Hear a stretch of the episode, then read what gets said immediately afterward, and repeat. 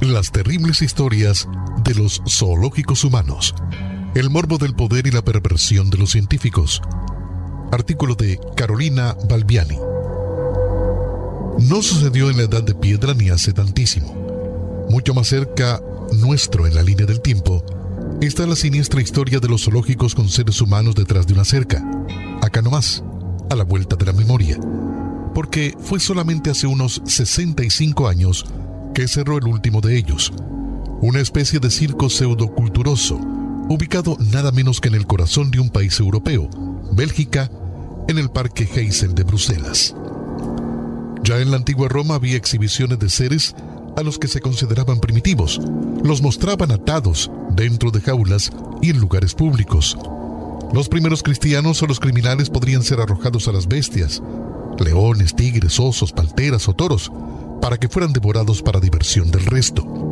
Constituía un verdadero espectáculo. Más acá, en el dial temporal, las exhibiciones tomaron un cariz un poco más cultural o investigativo, y no se buscaba derramar sangre, sino calmar curiosidades. Eufemismos aparte, nuestro tan conocido Cristóbal Colón, en el año 1493, llevó a la corte de Isabel I a un grupo de indígenas arahuacos que fueron expuestos en una especie de zoológico informal.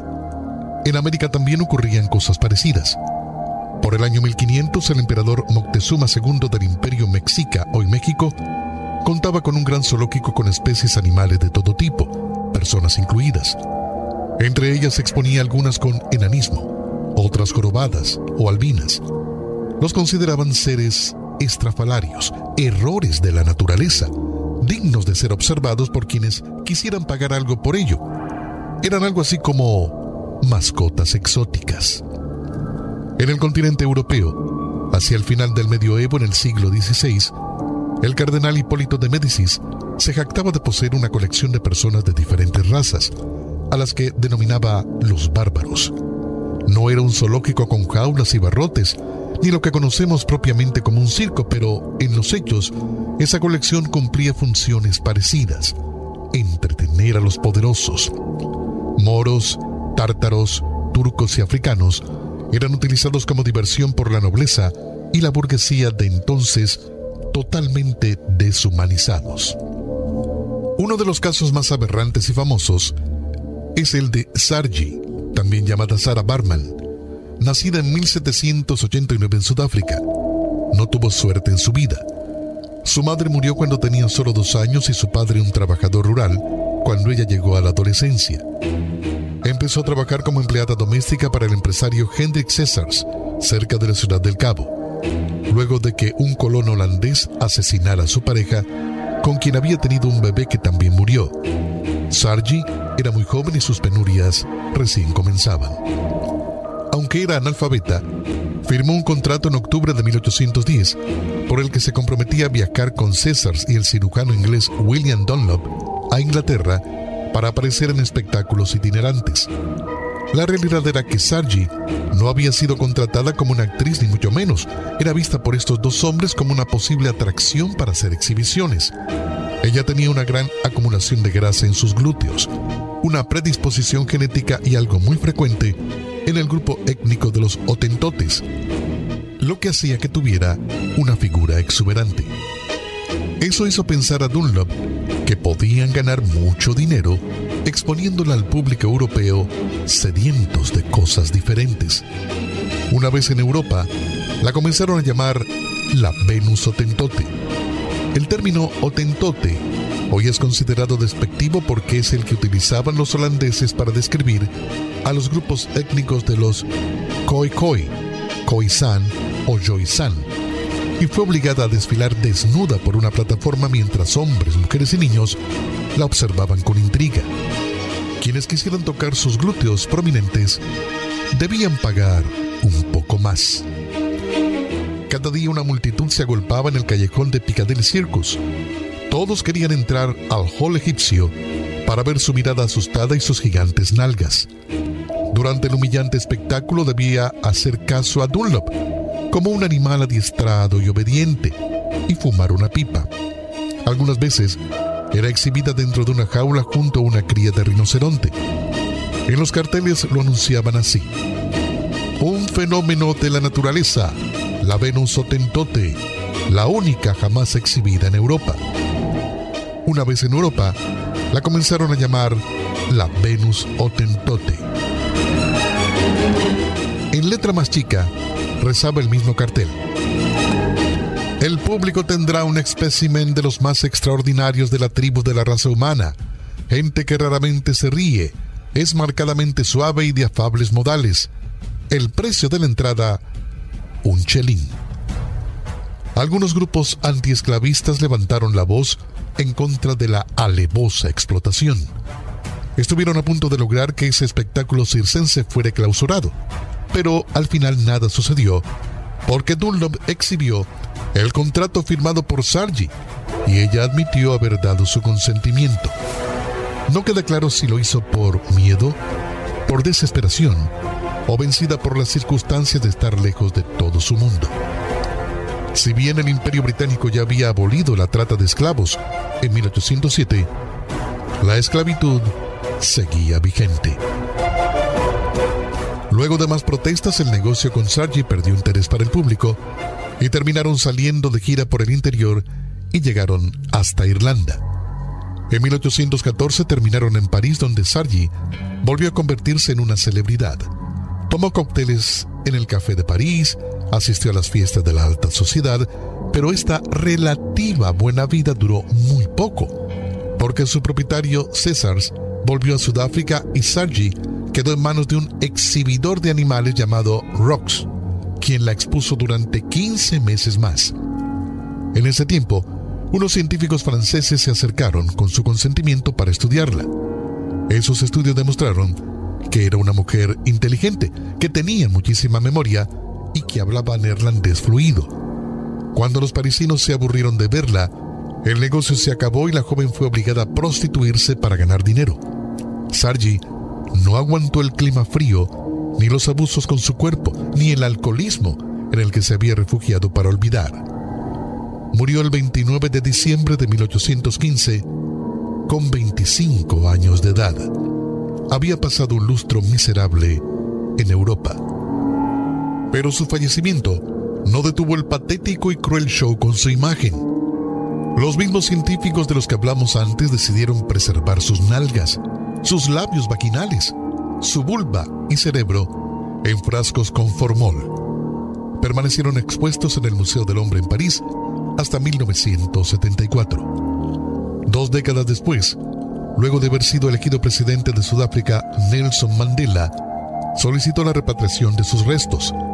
Recién en el 2002 el gobierno francés autorizó el traslado y Sargi fue enterrada en una colina con vista del río Gatos, el lugar donde había nacido. En 1840, dos niños originarios de El Salvador, con microcefalia y discapacidad mental severa, fueron vendidos por su madre a un comerciante que prometió educarlos por un poco de oro. Máximo tenía unos 10 años y Bartola 8.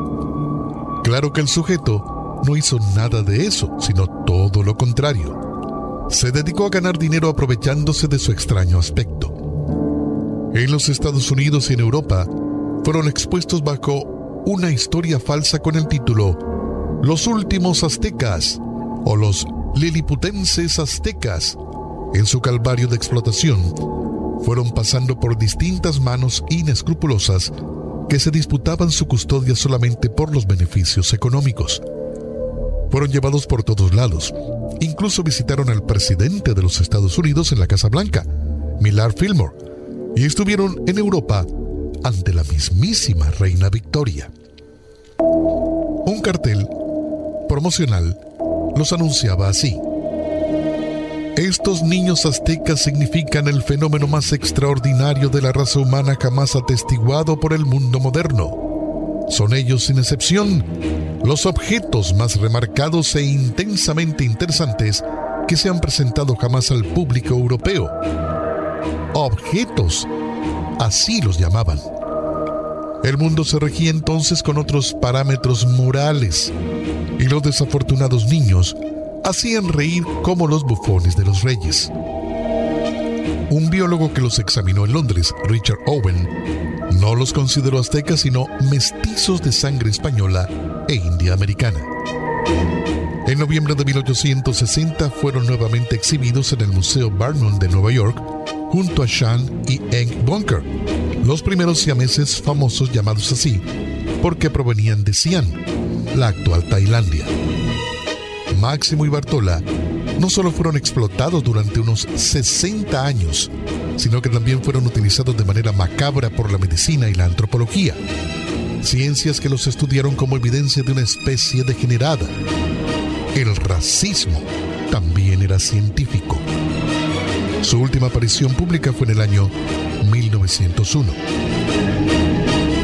En las ciudades de Londres, París, Oslo y Hamburgo durante el siglo XIX, se realizaron numerosas exhibiciones humanas de concurrencia masiva. Uno de sus promotores fue el zoólogo, domador y director de circo alemán, Karl Hackenberg. A él se le ocurrió impulsar exhibiciones de animales en espacios abiertos, sin jaulas ni barrotes, como si estuviesen en su hábitat natural. Le pareció lógico aplicar la misma idea innovadora a los indígenas traídos de tierras lejanas. Así los visitantes podrían vislumbrar lo que había sido la vida primitiva. Fue en 1870 que el Jardín de la Aclimatación de París, un predio de 19 hectáreas inaugurado una década antes, convirtió un área del mismo en una especie de zoológico humano, donde se dispusieron familias enteras de indígenas de todo el planeta, especialmente los provenientes de las colonias. Había nubios, provenientes del sur de Egipto y norte de Sudán, zulúes, africanos, Selknans, pueblo amerindio originario de la isla grande de Tierra de Fuego, mapuches, del sur del continente americano, bosquimanos, de pueblos del sur de África, entre otros, samoanos, de Oceanía, y lapones, del norte de la península escandinava, por ejemplo, y eran mostrados en sus tiendas con sus trineos y sus arpones. En 1876, Hackenbeck mandó a que trajeran de Sudán animales salvajes y personas nativas para una muestra que se llamó Nuba. Esta recorrió París, Londres y Berlín con muchísimo éxito. Hackenbeck fue más lejos e hizo trasladar también a numerosos Inuit, más conocidos como esquimales, indígenas de los territorios árticos, para ser exhibidos en el Hamburg Tierpark como salvajes en su estado natural. Nada que hacer. Era la moda del momento en nombre de la etnología, la ciencia que estudia los pueblos y las culturas. Los llamados salvajes eran exhibidos mientras los verdaderos salvajes miraban. Paradojas de la humanidad. Desde el sur de Chile llegaron a París en 1881 11 cahuescas, un pueblo nómade originario de la zona austral de Chile y Argentina, para ser exhibidos en el Jardín de la Aclimatación. Luego de París, la gira continuó hacia Berlín donde fueron expuestos durante tres semanas más y alocados en el recinto de los avestruces. Todos, eran cuatro hombres, cuatro mujeres y tres niños, comenzaron a tener problemas de salud y fue de camino a Zurich que una de las pequeñas murió. Tuvieron que cancelar las presentaciones y hacerlo regresar a Punta Arenas. Hacemos una pausa para continuar en breve con las terribles historias de los zoológicos humanos. ¿Tienes hambre de conversaciones cautivadoras e historias que te hagan pensar? No busque más allá de Jefe Pods Podcasts, su destino favorito para contenido de audio atractivo. Jefe Pods Podcasts le ofrece las mejores voces y perspectivas de todo el mundo. Sintonice y deje que su mente divague mientras explora una amplia gama de temas, desde negocios y tecnología hasta arte y cultura, tanto en inglés como en español. Alimenta tu curiosidad y expande tus horizontes con Jefe Pods Podcasts. Escúchalo ahora en tu plataforma de podcast favorita o ve a jefepods.com. En 1889, para las fiestas por el centenario de la Revolución, se realizó en París una exposición universal bajo el lema de Igualdad, Fraternidad y Libertad. Ironías aparte, fue con este marco que se expuso una familia de indígenas Selknam. Se dice que fueron raptados y llevados atados con cadenas hasta Francia para ser presentados como caníbales tras las rejas. Por las tardes, les arrojaban carne cruda y plátanos y los mantenían en deplorables condiciones de higiene. En realidad, todo eso formaba parte del espectáculo. Los organizadores querían que se vieran como unos verdaderos y primitivos salvajes. En la feria había unos 400 indígenas expuestos y la muestra fue visitada por 28 millones de personas. Hubo quienes protestaron ante ese evidente trato inhumano y exigieron su liberación. Los principios éticos de muchos empezaron a hacerse escuchar y perturbaron el gran negocio. Por este motivo se canceló la visita a Gran Bretaña y se dirigieron hacia Bélgica, donde iban a ser exhibidos en el Musée de Noc. Entre otras atracciones, el lugar tenía obras de teatro con enanos. Finalmente el grupo terminó en las manos de la policía belga para luego ser enviado de regreso a Tierra de Fuego. En 1897, el rey Leopoldo II de Bélgica importó 267 personas del Congo para tenerlos como adornos exóticos en su palacio de Terburen. Los congoleños remaban sus canoas por los lagos reales, cruzados por puentes colgantes, para que los visitantes tuvieran una mejor vista de ellos. Siete de los indígenas murieron de neumonía o gripe y sus cuerpos fueron arrojados a una fosa común del cementerio local. Del otro lado del océano, en 1904, el pigmeo proveniente del Congo, Otabenga, fue llevado como un ejemplar único y expuesto dentro de la jaula de los orangutanes en el zoológico del Bronx neoyorquino. La excusa científica y racista era que se viera como los humanos habíamos evolucionado de los monos. Lo llamaban el eslabón perdido. La explicación en su jaula decía, pigmeo africano Otabenga, 23 años de edad, altura 1,49, peso 46 kilos, traído desde la ribera del río Kasai, Estado Libre del Congo, centro-sur de África, por el doctor Samuel Phillips Berner. La expo duró poco por las protestas de la Iglesia Afroamericana Baptista. Otavenga, quien había llegado a América con ocho pigmeos más, nunca pudo volver a su país y terminó suicidándose con un disparo directo al corazón a los 32 años de edad. La más brutal de las infamias se había llevado nuevamente a cabo. Karl Hackenberg murió en 1913 cuando una serpiente lo mordió en su propio zoológico, sin ser consciente de que sus zoológicos experimentales serían vistos con horror en la historia de la humanidad. La prueba es que en sus memorias había escrito, tuve el privilegio de ser el primero en el mundo civilizado en presentar estos espectáculos de diferentes razas. El Palacio de Cristal del Retiro en Madrid fue especialmente construido para la Exposición General de Filipinas en el año 1887 donde el Ministerio de Ultramar exhibió un grupo de unas 50 personas de Filipinas, que eran entonces colonia española antes de pasar a pertenecer a los Estados Unidos. Las personas se mostraban como mercadería junto a productos y plantas locales. Durante la exposición murieron cuatro de ellos. El apetito por esta diversión también mataba. Era la cúspide de la crueldad.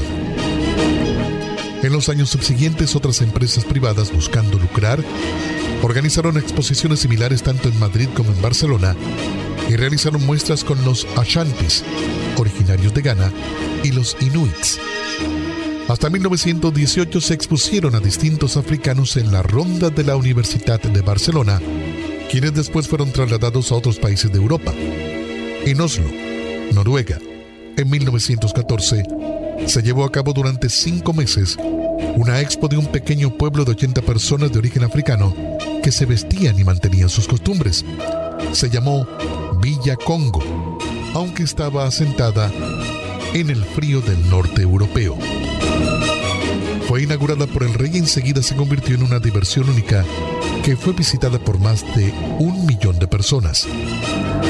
Si bien decían buscar ilustrar cómo vivían los distintos pueblos colonizados del mundo, recrearon sus poblados y costumbres. En realidad no era más que una muestra de la curiosidad morbosa y del racismo imperante. La mañana del 28 de mayo de 1934, en Corbeil, Canadá, el doctor Alan Dafoe ayudó al nacimiento de quintillizas en una granja. Era un hecho inédito, porque las pequeñas Dion, Yvonne, Annette, Cecile, Emile y Marie sobrevivieron. Esta mirada cruel habitaba el planeta entero y excedía a los pueblos originarios. Fueron fotografiadas para que el mundo fuera testigo de esa rareza viviente. Si bien al principio la atención de los medios fue percibida por la familia como un beneficio. Los periodistas llevaron incubadoras inclusive que se calentaban con agua porque la granja no tenía electricidad. Y los hospitales enviaban regularmente leche materna y la Cruz Roja aportó un equipo de enfermería 24 horas. Con el tiempo los resultados demostraron que no lo fue. La granja se transformó con rapidez en una especie de zoológico circo Cientos de visitantes cada día querían ver a las niñas. Los curiosos rodearon el lugar pisando cultivos e impidiendo el normal desarrollo de la familia. El papá de las niñas, Oliva Dion, estaba sumamente preocupado por los gastos para mantenerlas y le preguntó al sacerdote del lugar qué debía hacer, si mostrarlas por dinero o no. El cura apoyó la idea de hacerlo y se convirtió en su gestor comercial. El padre aceptó inicialmente que sus hijas fueran exhibidas en la Feria Mundial de Chicago y firmó el contrato.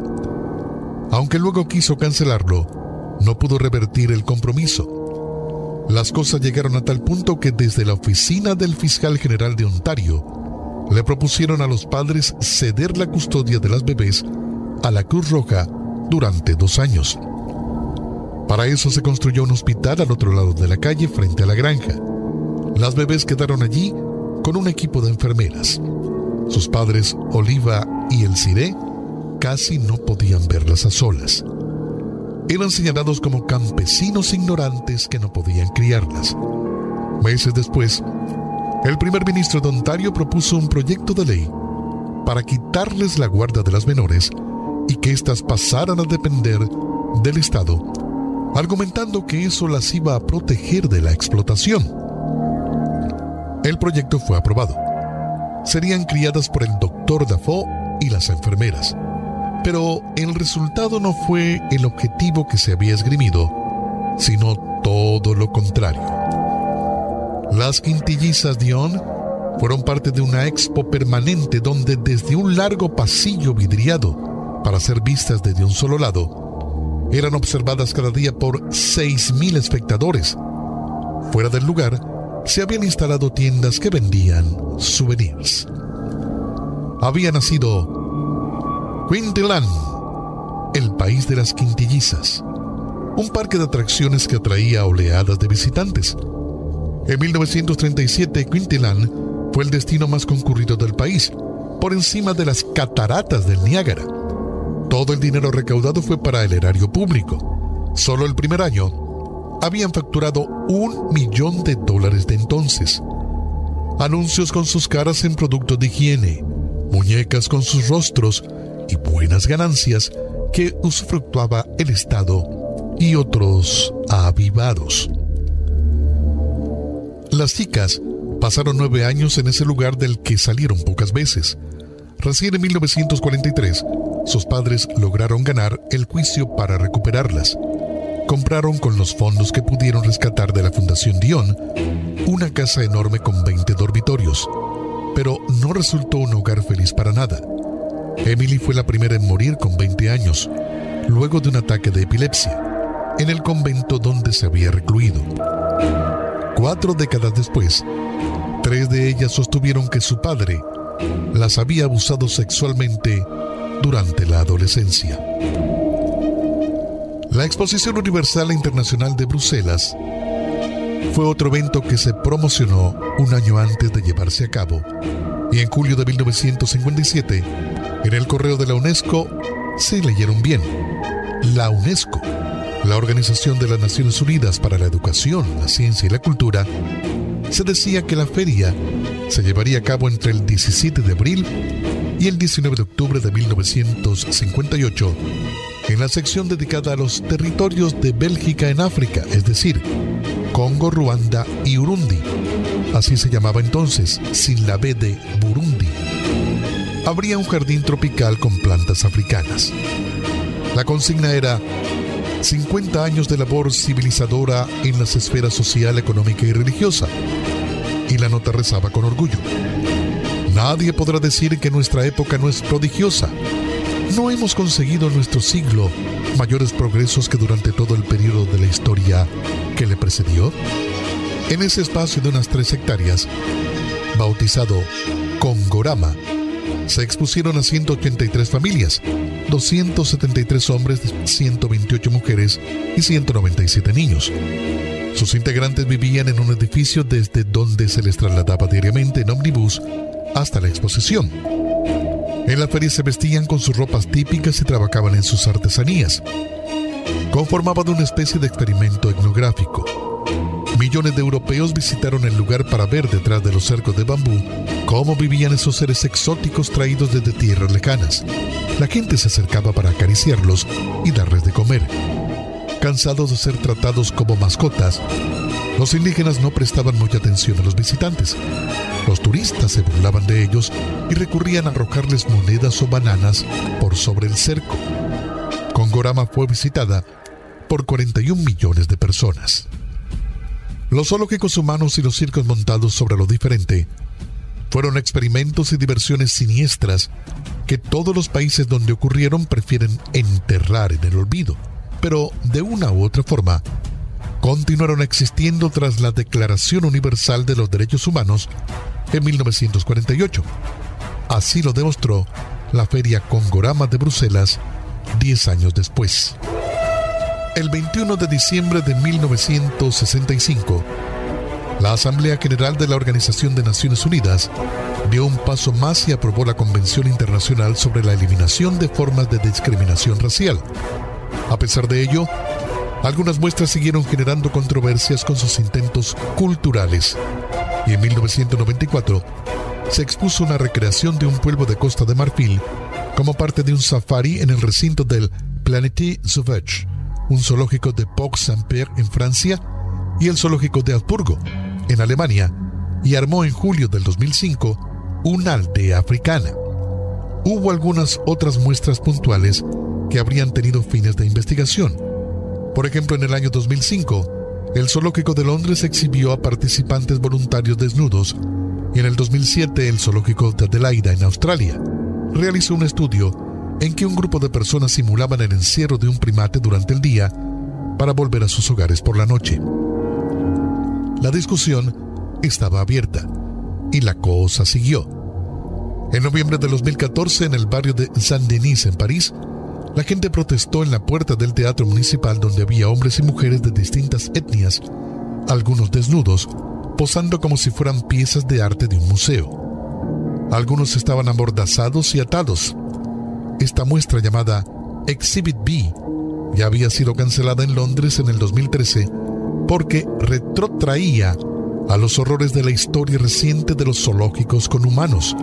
Su autor, Brett Bailey, no buscaba la apología del pasado, sino denunciarlo a través del arte. Se habló de censura. En fin, arte y racismo a veces también se rozan generando ásperas discusiones. ¿Cómo enseñar los errores del pasado? ¿Cómo aceptar las diferencias y ser absolutamente inclusivos? ¿De qué manera llamar la atención sobre las atrocidades y la discriminación sin ejercerla en lo más mínimo? Esa era la cuestión porque aunque se busque concientizar, se camina por un peligroso filo, sobre todo si el dinero mete la cola. El pasado puede ayudarnos a entender el presente. Quizá también puede enseñarnos que todavía andamos por un camino en el que hay demasiado por aprender. Estas han sido las terribles historias de los zoológicos humanos, el morbo del poder, y la perversión de los científicos.